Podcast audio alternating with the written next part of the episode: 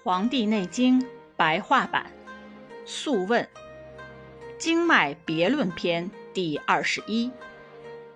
皇帝问：人的居住环境、活动程度、勇敢和胆怯各有不同，经脉血气也随着变化吗？岐伯说：人的恐惧、激愤、疲劳、活动或安静等状态，都会影响经脉血气。并使其发生变化，所以夜间远行劳累就会扰动肾气，使肾气不能闭藏而外泄，则气喘出于肾脏。肾气外泄逆乱严重，就会侵犯肺脏。因坠堕而受到惊吓，就会扰动肝气，气喘出于肝。肝气过乱严重，就会侵犯脾脏。由于惊恐引起的气喘，是因为神气扰动肺气，扰乱严重就会侵犯心脏。渡水或摔倒引起肺喘，是跌扑损伤了骨。肾主骨，水湿之气通于肾，使得肾和骨都受到扰动。在这种情况下，身体强壮勇猛的人，气血畅行，不会出现什么病变。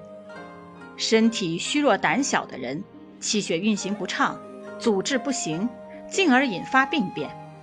所以说，诊查之法就是观察病人的勇怯、骨骼、肌肉、皮肤的状态，从而了解病情。这就是诊病的重要原则。饮食过饱，胃部津液外泄而出汗，遭受惊吓，精神散乱，会使心气受损。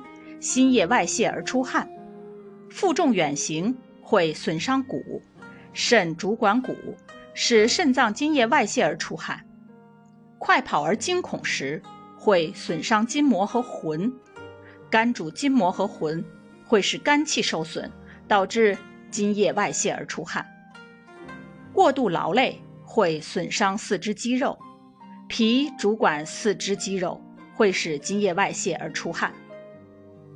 在春夏秋冬四季阴阳的变化中，人们在这些变化中所患的疾病，就是由饮食过饱、劳累过度以及情绪波动过度造成的，此为常见的情况。饮食进入胃里，经过消化吸收，其所化生的精微输注于肝，肝用以充养筋膜。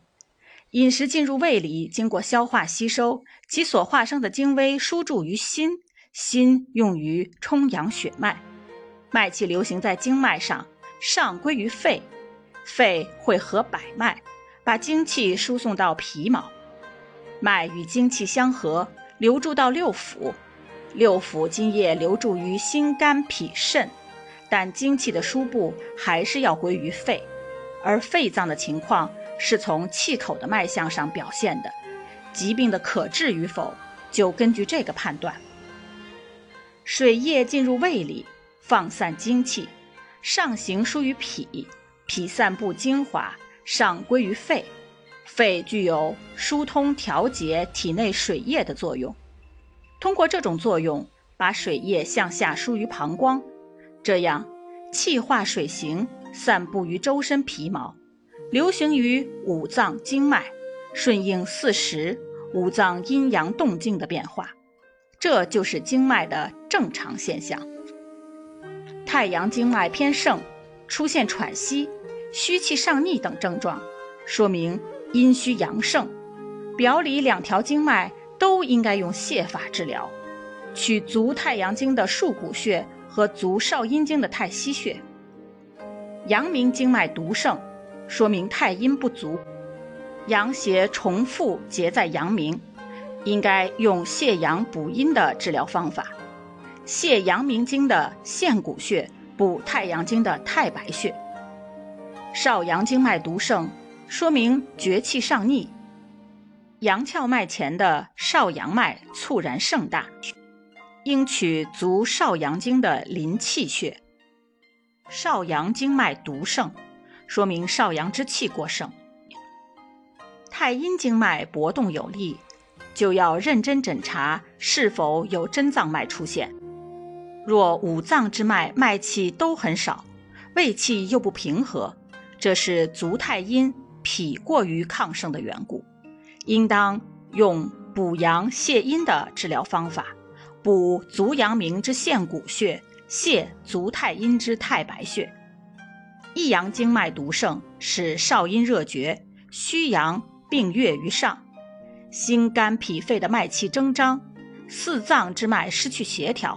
病气在肾，应治其表里的经络，泻足太阴经的经穴昆仑穴、络穴、飞阳穴，补足少阴经的经穴复流穴、络穴、大中穴。